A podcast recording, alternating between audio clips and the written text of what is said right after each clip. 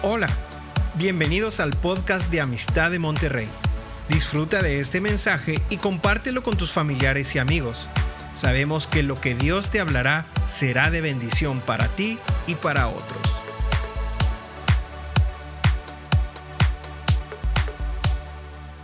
Y bueno, pues buenos días y algo que yo quería eh, compartirles el día de hoy es una palabra que el Espíritu Santo me ha dado. Eh, lo he estado compartiendo y quiero, quiero que sea una palabra que bendice tu vida, que va a ser una obra donde, donde el Espíritu Santo nos hable a todos y cada uno de nosotros. Y el, nombre del, del mensaje es el precio del llamado. De hecho, tenía varios mensajes, pero este, este mensaje en particular es un mensaje que tenía ya en mi corazón y yo se los quiero pasar al costo. Y empezando el, precio del llamado, pues sí, nosotros a veces pensamos que hay gente que tiene un llamado, dice, no, es que él tiene el llamado. Y como que nosotros nos, nos zafamos de esa responsabilidad. Pero todos y cada uno tenemos un llamado. Cuando hablamos de una vela, pues su llamado es que sea una luz ahí en algún punto. Así es que tú eres una luz en algún punto y tienes que cumplir ese llamado. Y hay un precio, no es fácil, para algunos el precio es cada vez más complicado, para otros es más, más suave, menos demandante, pero al final de cuentas hay un precio. Y en la medida que tú vas creciendo en la obra del Señor, vas descubriendo el precio que cuesta ese llamado. En Hebreos 11.8 dice que por la fe Abraham había sido llamado y obedeció para salir. Salió de Ur, salió de, su cultura, salió de sus tradiciones, salió de sus amistades, salió de sus vecinos, tuvo que pagar un precio, ¿sí? Salió a un lugar donde habría de recibir como herencia, había una herencia, eh, no tenía nada eh, por escrito, solamente una palabra, una promesa, algo interno, lo movió hacia afuera y se fue con, con Sara y con sus camellos y, su sobrino Lot y se fue buscando y salió sin saber a dónde iba. Y el llamado a veces no te dice con precisión hacia dónde va. De hecho, nosotros vivimos en el tiempo de la incertidumbre. Sí, ahí Chuy Pérez me, comentó esa palabra, me gustó mucho. Dijo, esta es, esta es la época de la incertidumbre. Le dije, sí, cierto. Vivimos en la época de la incertidumbre. No sabes para dónde va la cosa, no sabes cómo viene la semana que viene, no sabes cómo viene el año el año que viene, no sabemos, hay una incertidumbre.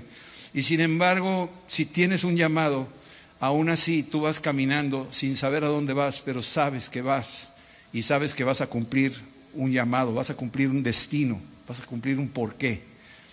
¿Sí? Y después, siglos después, vemos aquí a, a un hombre llamado Pablo, que tuvo un encuentro con Cristo camino a Damasco y que recibe un llamado tan poderoso que en 2 Corintios 11 describe el precio que él tuvo que estar pagando por el llamado. Y dice de los judíos, aquí en 2 Corintios capítulo 11, del 24 al 28, dice esto, de los judíos cinco veces he recibido 40 azotes menos uno. Imagínate, ya con 39 azotes ya estabas listo, pues le pegaron a él cinco veces en diferentes momentos.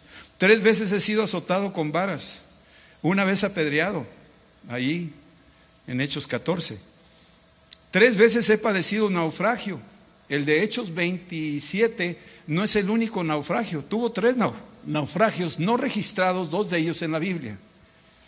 Una noche y un día he estado como náufrago en alta mar. Imagínate con una aleta de tiburón alrededor de ti. Yo con eso, olvídalo, ya con eso tienes para no dormir. ¿Sí? En caminos muchas veces en peligros de ríos peligros de ladrones, peligros de los de mi nación, peligros de los gentiles, peligros en la ciudad, peligros en el desierto, peligros en el mar, peligros entre falsos hermanos, en trabajo y fatiga, en muchos desvelos, en hambre y sed, en muchos ayunos, en frío y en desnudez, y además de otras cosas, lo que sobre mí se agolpa cada día es la preocupación por todas las iglesias. Se ve que a este hombre le encantaba sufrir. Pues ese es su llamado, ¿verdad? Pero yo quiero decirte que no es porque le gustaba sufrir, sino porque sabía que había un precio en el llamado. En el mismo libro de 2 Corintios, ya en el capítulo 12, dice algo que yo lo voy a desglosar en seis puntos, rapiditos. Pero en este capítulo 12, versículo 13, versículo 15, perdón, dice algo que a ti y a mí nos debe de atañir y, lo voy a desglosar. Primero se lo voy a leer de golpe todo el versículo y luego voy a desglosarlo en seis porciones y un séptimo punto que voy a concluir el mensaje. Y dice, y yo con el mayor placer, imagínate acabamos de leer el capítulo 11, ahora agarra el contexto del capítulo 12, yo con el mayor placer gastaré lo mío y aún yo mismo me gastaré del todo por amor de vuestras almas, aunque amándoos más, sea amado menos. Padre, yo te pido que hoy nos despiertes a una realidad, que tenemos un llamado en un tiempo como este, que este es nuestro mejor momento, que este es el tiempo de la gran oportunidad y que nos has colocado en este momento histórico con un propósito, que somos una respuesta de tu parte para esta civilización de este tiempo en el nombre de Cristo, Señor, te doy gracias porque cada uno de nosotros tiene un llamado.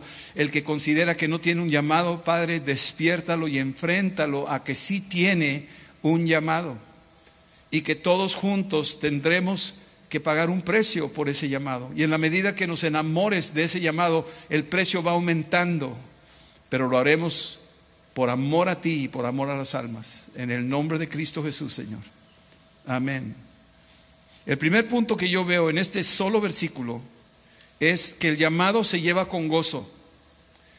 Dice, y yo con mayor placer, imagínate, yo con mayor placer, lleva con gozo este llamado, fortalecido el apóstol Pablo, no se está quejando, ¿sí?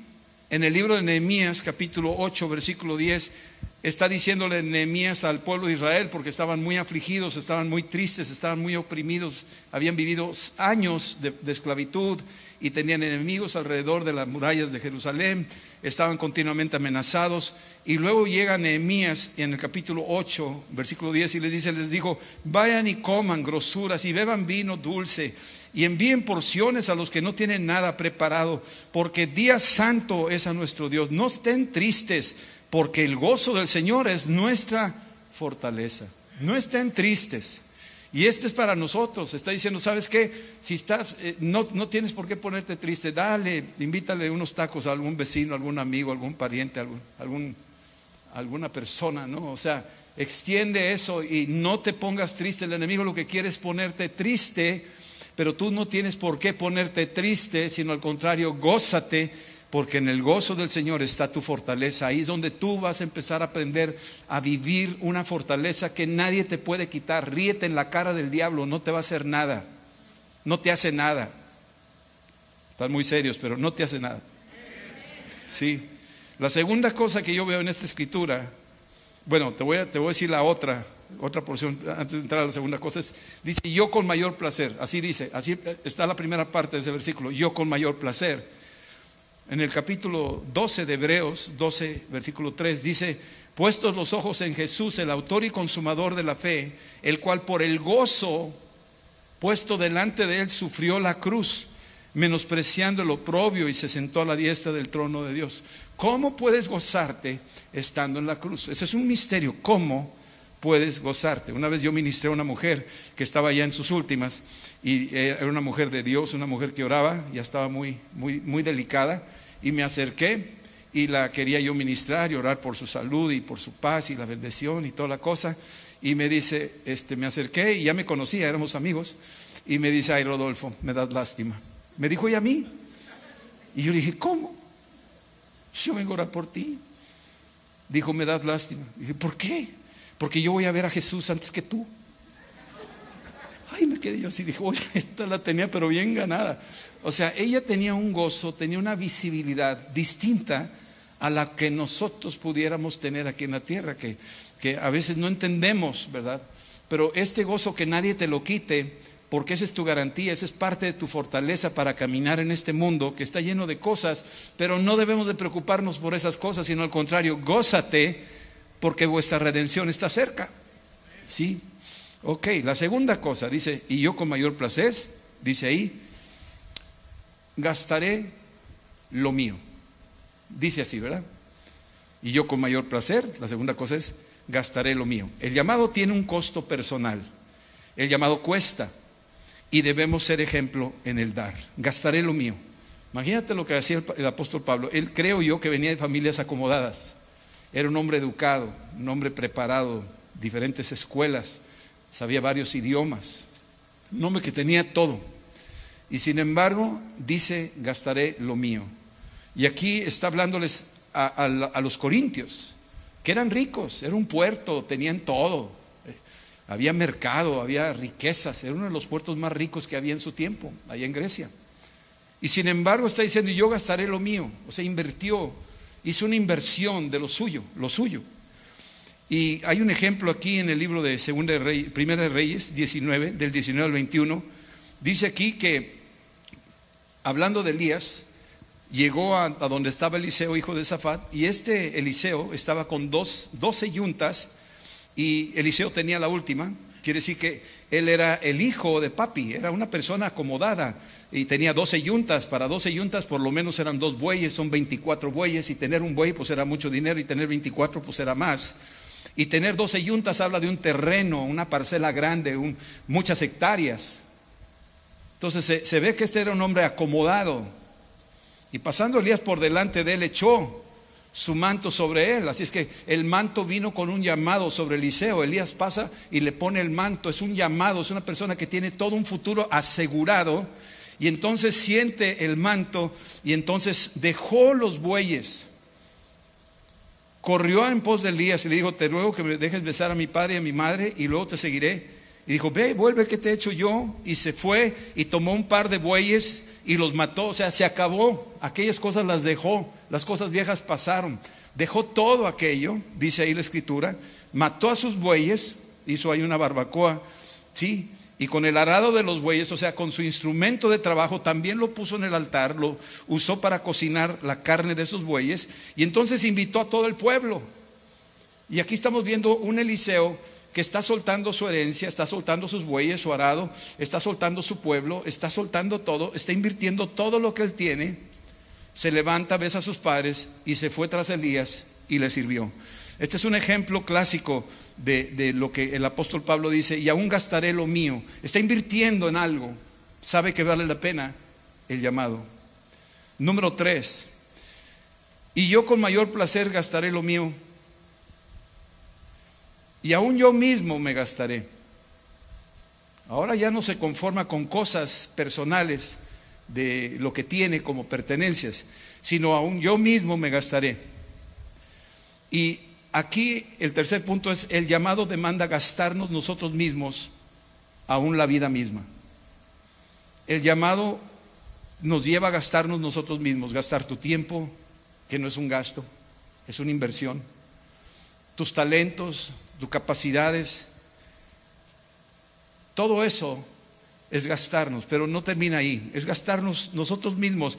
Y el apóstol Pablo está diciendo, con mayor placer gastaré lo mío y aún yo mismo me gastaré. O sea, ya no hubo ninguna limitación, ya no guardó nada debajo del colchón, ya no guardó nada debajo de la manga, ya no dejó un reservadito, ya todo lo puso, aún su propia vida la pone. ¿Sí? Y en el capítulo 19 de Juan, dice aquí en el versículo 34 al 35, dice, uno de los soldados le abrió el costado con una lanza a Jesucristo, y al instante salió sangre y agua, y el que le dio, el que lo vio da testimonio, y su testimonio es verdadero, y él sabe que dice verdad para que ustedes también crean. Así que Jesús es el ejemplo máximo de alguien que con mayor placer gastó lo suyo y no solo lo suyo, sino se gastó él mismo hasta la última gota de sangre, ¿sí? Hasta la última gota de sangre, se gastó él mismo. Y el apóstol Pablo está diciendo, yo estoy imitando a Cristo, que con mayor gozo también yo lo hago, que gasto lo mío y me gasto yo a mí mismo me pongo en el altar, yo estoy capaz de gastarme. ¿sí? Y luego dice, eh, eh, esto es para mí, me, me impresiona, porque eso se llamaría la milla extra, cuando Cristo te está demandando una milla extra. ¿Cuál es la milla extra? Pues hay veces que hacemos como todos, ¿no? Hacemos lo que se nos dice hacer y eso es todo, hasta ahí llegamos. Pero hay gente que hace más de lo que se le pide hacer. Había un soldado, se llamaba Roy Benavides, en la guerra de Vietnam, y cuando él oyó que un grupo de soldados habían ido a las selvas de, del Vietcong, ahí en la selva de Vietnam, y que los habían atacado, y que había varios heridos, y que no había quien fuera para allá, y regresó el helicóptero y dijo, no puedo bajar porque están, están ahí los enemigos tirándonos a todos, entonces es un riesgo muy grande. Y entonces él que estaba en la oficina trabajando fue y le dijo, ¿sabes qué? Yo voy. Dijo, ¿cómo yo voy? Yo voy, vámonos. Tú mantente lejos en una posición, yo me bajo y yo corro, yo, yo empiezo a juntar a los heridos, aún a los muertos, y los subimos al, helicóptero. Pero no los podemos dejar. Y él no tenía nada que hacer, él era el, estaba ahí haciendo otras cosas, era su oficina. Y se sube al helicóptero, va, se baja y se mete y le están tiroteando, lo hieren por todos lados, va por sus amigos, los va rescatando uno por uno y luego está, está acumulándolos, los mete adentro de la, del helicóptero y luego salen de regreso y regresan y, gracias a ese hombre que viene todo balaseado, todo herido y todo lo demás, se salvó, gracias a Dios, pero estaba herido como cinco o seis impactos. Y luego ya el gobierno de los Estados Unidos lo reconoce y le da la medalla de honor, que no se la dan a cualquiera. ¿Y sabes lo que significa la medalla de honor? Es una medalla que se le da a alguien que hace más allá de su deber. O sea, hay cosas que tú tienes un deber de hacer, pero hay quienes hacen más allá de su deber. Y ese es un ejemplo tremendo el de este Roy Benavides. Es una milla extra. El número cuatro dice, entonces yo con mayor placer gastaré lo mío y aún yo mismo me gastaré por amor, por amor a vuestras almas. Es que está viendo un objetivo. Los corintios eran gente realmente no muy amables. O sea, amables en el sentido que no, es que sean ellos amables, sino amables es que tú los ames a ellos. O sea, no, no te amo, entonces no eres amable. No sé si me entiendas, están muy serios todavía, pero bueno. Versículo 4. Entonces, el llamado nos seduce a hacer todo por amor a las almas por amor a, las almas. El llamado es por la vida eterna de la gente. No es nada más un beneficio temporal aquí en la tierra, sino que el llamado nos lleva a algo más. Y eso algo más es la eternidad de la gente. Es lo que nos preocupa de la gente de Afganistán. Cualquier diría, pues están allá, que se arreglen solos. Como dijo Biden, ya que se peleen solos, sí, está bien, pero no es nada más eso. Son vidas eternas. Hay una eternidad que no podemos exponer de esa gente. Entonces, por amor a vuestras almas, sí, dice ahí en Juan 3:16, ya lo sabemos de memoria, pero no vale, no, no, no está de más decirlo otra vez, de tal manera amó Dios al mundo que ha dado su Hijo unigénito. O sea, aún yo mismo me gastaré, Dios mismo se gastó, gastó lo más amado, su Hijo. ¿sí? De tal manera amó al mundo, un mundo que no merecía ser amado, un mundo ingrato, un mundo injusto, un mundo cruel, un mundo malo. Y sin embargo, dice aquí que nos amó de tal manera que envió a su Hijo unigénito para que todo aquel que en Él crea no se pierda. El objetivo de la venida de Cristo es para que nadie se perdiera, nadie. Él no quiere que nadie perezca, Él no quiere gente así trepada en el avión por fuera, que no entre. Él quiere gente adentro. Él quiere salvarnos. Para que todo aquel que en Él crea no se pierda, mas tenga vida eterna. El número cinco. Así que yo con mayor placer gastaré lo mío y aún yo mismo me gastaré por amor a vuestras almas, aunque amándolos más.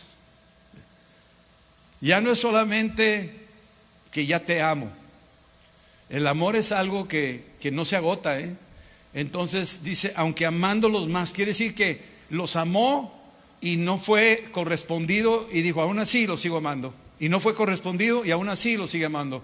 aunque amándolos más, está hablando de una, de una dosificación continua, de incrementar ese amor más y más y más, por más malos que sean, por más desalmados que sean, amándolos más. Estamos hablando de un quinto punto, y aquí está, esto está tremendo. El llamado nos lleva a la cúspide de la expresión más sublime del amor.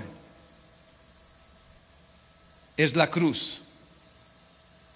Es la cúspide. Aunque amándolos más, ya no, no nomás por amor a vuestras almas, no. Ahora amándolos más. ¿Qué quiere decir eso? Que hay un espacio donde te vas a topar con gente que, aunque tú los ames, aún así te van a, te van a tirar a matar. Aunque amándolos más. La cúspide de la expresión más sublime del amor es la cruz, el lugar del sacrificio final y total. Cristo dice ahí en Juan 13 que le lavó los pies a sus discípulos y los amó hasta el fin. Pero ahí no terminó. A las pocas horas, esos por los cuales le lavó los pies salieron huyendo, lo vendieron, le lavó los pies a Judas, lo vendió por 30, piezas de plata. Pedro lo negó a las pocas horas, Judas no, no creyó en su resurrección. Todos se fueron, todos lo abandonamos. Y aún así, lo llevaron a la cruz y no renegó la, expresión más sublime de su amor. Lo siguió amando más y más y más y más hasta llegar a la cima. El llamado tiene una cima. El llamado tiene una cima. Y esa cima es un gran precio, un sacrificio final, un sacrificio total. Nadie tiene mayor amor que este, Juan 15, 13, que uno ponga su vida por sus amigos. Creo que ya lo dije, ahí en la abadía de Westminster, en, Inglaterra, cuando uno llega a ese lugar, ese lugar donde tienen sepultado a los héroes y hombres y mujeres insignes de Inglaterra, antes de entrar hay una tumba de un soldado desconocido de la Primera Guerra Mundial, donde cayó una explosión, quedó desfigurado, sin ninguna identificación, pero traía el uniforme inglés y entonces lo trajeron así y lo pusieron ahí, como un representante de todos los que han caído a favor de Inglaterra. Y dice, aquí yacen los restos de un soldado desconocido, de rostro desfigurado, sin identificación. No supimos quién era, pero traía el uniforme de Inglaterra. Y consideramos él como un fiel representante de nuestro ejército y de todos aquellos que han muerto por nuestra nación. Y lo hemos colocado aquí y pusieron ahí, nadie tiene mayor amor que este, que uno dé su vida por sus amigos. Esa escritura la pone ahí. Cuando yo vi eso me cuadré y yo dije, qué bárbaro. Qué honor se le da a las personas. Aquí lamentablemente carecemos mucho de eso en México. Pero qué honor se le da a esa gente.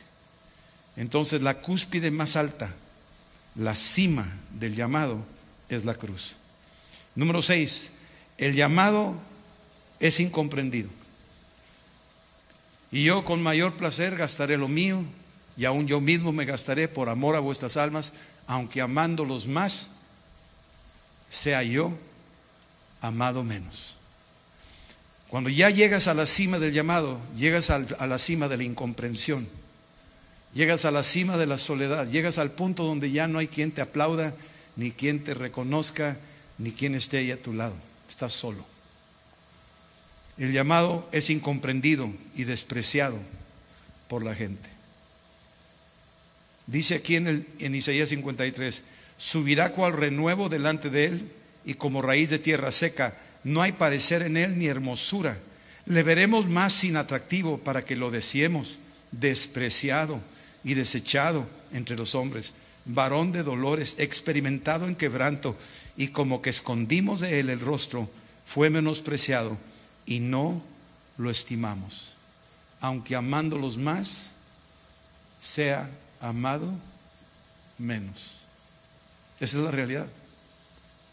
Así que hay un punto, hay un punto del ya no retornar, hay un punto donde te das cuenta que ya pusiste ahora sí toda la carne en el asador y sabes que al final probablemente va a haber esa ingratitud, pero aún con todo y eso no vamos a soltar el llamado.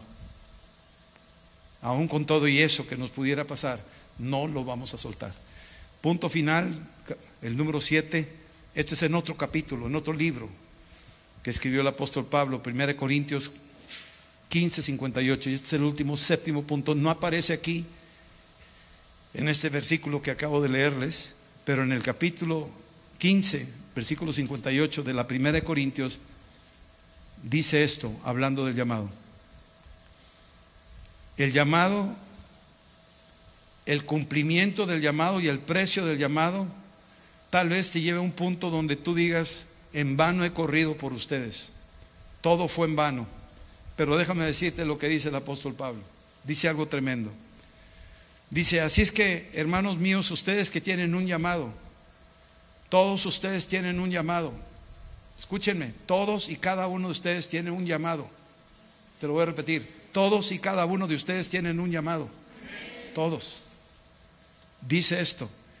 Así es que, hermanos míos, amados, estén firmes y constantes. Estamos en un tiempo donde algunos están titubeando, están dando pasos para atrás en vez de adelantarse en vez de congregarse, en vez de leer la palabra, en vez de orar, en vez de buscar ayuda, están dando pasos para atrás. Y aquí dice, estén firmes y constantes, es decir, no es nomás el domingo, es todos los días. Esta es una relación continua de oxigenación espiritual que tú necesitas respirar con Cristo todos los días de tu caminar en la tierra, creciendo en la obra del Señor.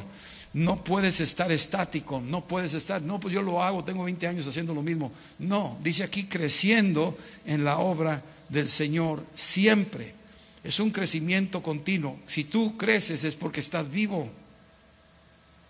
Creciendo en la obra del Señor siempre. Sabiendo que vuestro trabajo en el Señor no es en vano. Tu llamado no es en vano. Lo que hacemos para el Señor, lo que estamos haciendo esta mañana, no es en vano. No es en vano. Y lo que tú hagas, por más poco que sea, no es en vano. No es en vano. Amén. Ok, vamos a orar. Vamos a orar ahorita. Padre, te decimos muchas gracias. Gracias que tú eres el que nos da el ejemplo. Y lo vemos en la palabra de, los héroes del llamado y el máximo representante es nuestro Señor Jesucristo, de que hay un precio que pagar por el llamado, de que no es gratis, sino que realmente hay algo más en todo esto que hemos leído hoy. Padre, yo te pido por cada uno de los que están hoy aquí, de los que vinieron tal vez por primera vez para oír esto y, digan, ¿y yo vine para oír esto? Sí, tú has venido para oír esto, porque Dios te está diciendo, he puesto mi manto de llamado sobre tu vida.